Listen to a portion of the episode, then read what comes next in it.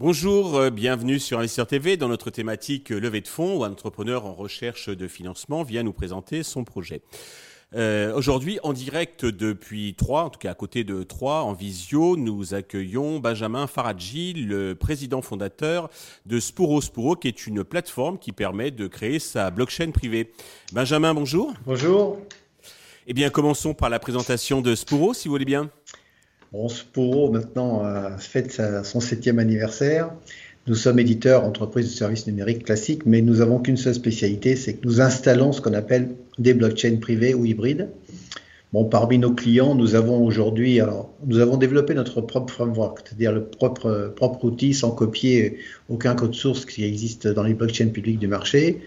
Nous avons une stratégie d'installation de, de blockchain privées et nous avons installé euh, il y a à peu près maintenant deux ans de ça, la première blockchain privée de France avec plus de 42 nodes, donc nodes égale serveur pour les gens qui n'ont pas l'habitude, serveur dédié bien sûr, pour euh, deux groupements, un groupement qui s'appelle Caliac, euh, qui c'est 80 études de, de commissaire de justice aujourd'hui, les huissiers, et puis un groupement associé qui s'appelle Jessica pour 200 cabinets d'avocats. Donc notre spécialité, c'est d'installer des blockchains, et bien sûr, cette blockchain qui est avec un usage et un retour sur investissement, est ouverte à toutes les entreprises qui maintenant se rapprochent de nous pour mettre en place leur propre serveur, leur propre node avec leur propre cas d'école.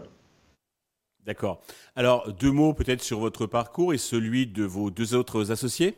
Alors, on est déjà six maintenant, ça a changé ah. entre les deux, les deux cas, et nous en aurons beaucoup, nous en aurons beaucoup plus parce qu'on on croise les doigts, ça se passe bien, plutôt bien. Euh, non, alors sur mon parcours, c'est très simple. Moi, je suis très très vieux de, de l'informatique puisque personne n'a jamais connu les cartes perforées, mais moi si. Quand j'ai commencé ma carrière pour développer, c'était sur des cartes perforées, sur des machines mainframe qu'on appelle des machines. À l'époque, c'était bulles.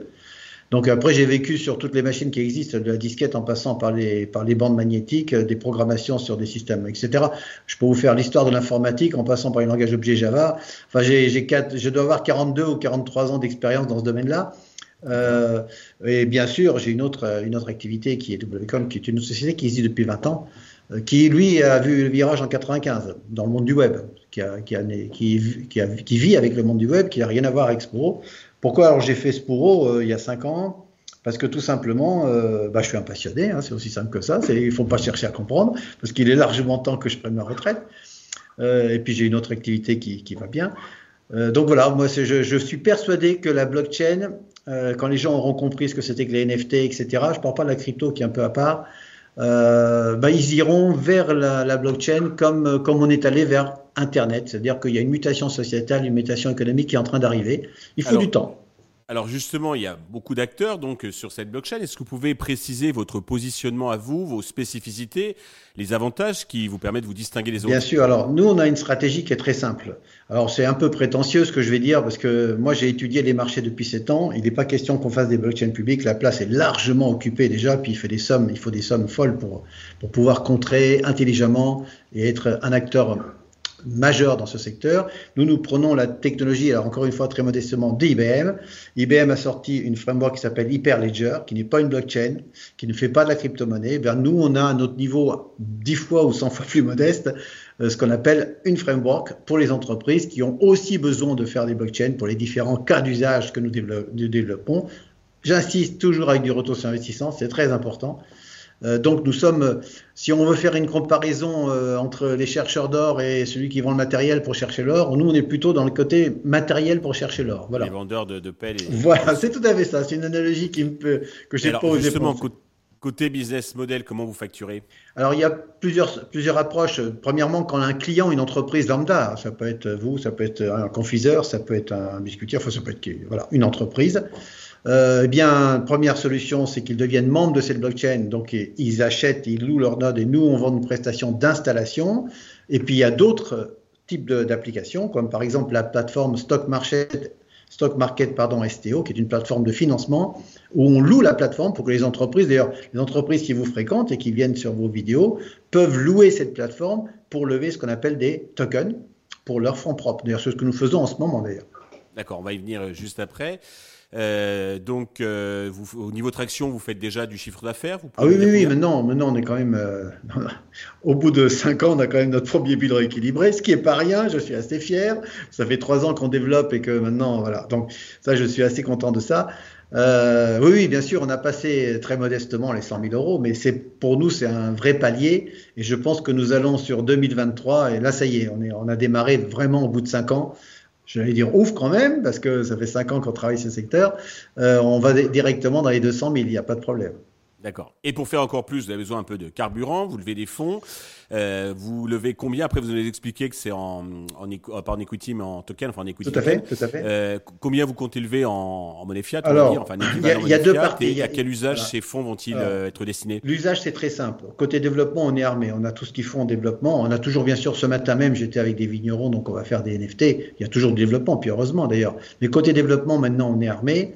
On a les produits, on met en place une force de vente. Donc là, ça va faire des investissements au niveau du commerce qui sont pas neutres.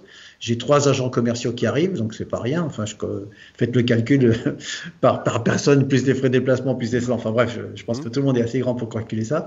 Euh, donc on, a, on souhaite aller encore plus vite parce que maintenant on est quand même en place, ça y est, la technologie tourne, tout est sécurisé, euh, donc je dors tranquille la nuit. Donc il faut monter en puissance en 23, 24 pour attraper et intégrer d'autres entreprises qui viendront à la chaîne, parce que nous souhaitons, aujourd'hui nous avons plus de 42 nodes, nous allons atteindre 50 d'ici la fin de l'année, c'est jamais sûr dans la vie, mais c'est presque sûr, et on pense que d'ici 23, 23, on devrait arriver à 100, et 24, on veut arriver à 200. Donc il faut un énorme effort business, et en parallèle, on fait toujours quand même des développements parce que nous avons deux places de marché qui vont s'ouvrir au mois de janvier et une troisième qui s'appelle euh, Social Smart Contract RSE qui s'ouvrira au mois de mars. Donc y a encore un petit peu d'investissement en, termes de développement, mais c'est plus notre priorité. Notre priorité, c'est vraiment la, le chiffre d'affaires. Et du coup, pour que les investisseurs comprennent, vous, cherchez à lever combien, euh, même si oh, je, on n'est pas, enfin voilà, une, une, structure qui va lever. Là, on est parti pour au minimum 100 000.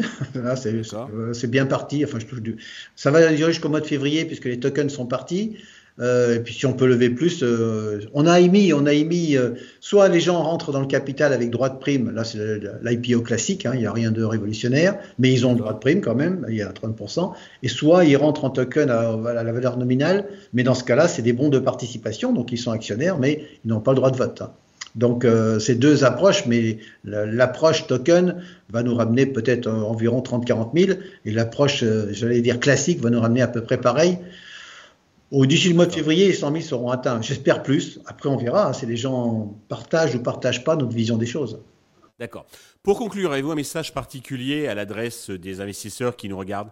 Alors, c'est très clair. Nous, notre ADN, c'est vraiment l'innovation, 100% en permanence. Donc, euh, depuis 5 ans, on n'arrête pas. On était la première entreprise française à faire une framework, la première à mettre une blockchain privée, la première à ouvrir une place de marché pour la tokenisation des fonds propres et du capital.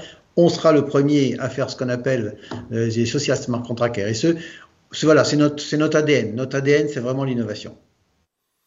Benjamin, merci pour toutes ces précisions. Je vous souhaite de réussir cette levée de fonds, le succès pour euh, Spuro. Tous les investisseurs intéressés peuvent contacter la chaîne qui vous transmettra leurs coordonnées.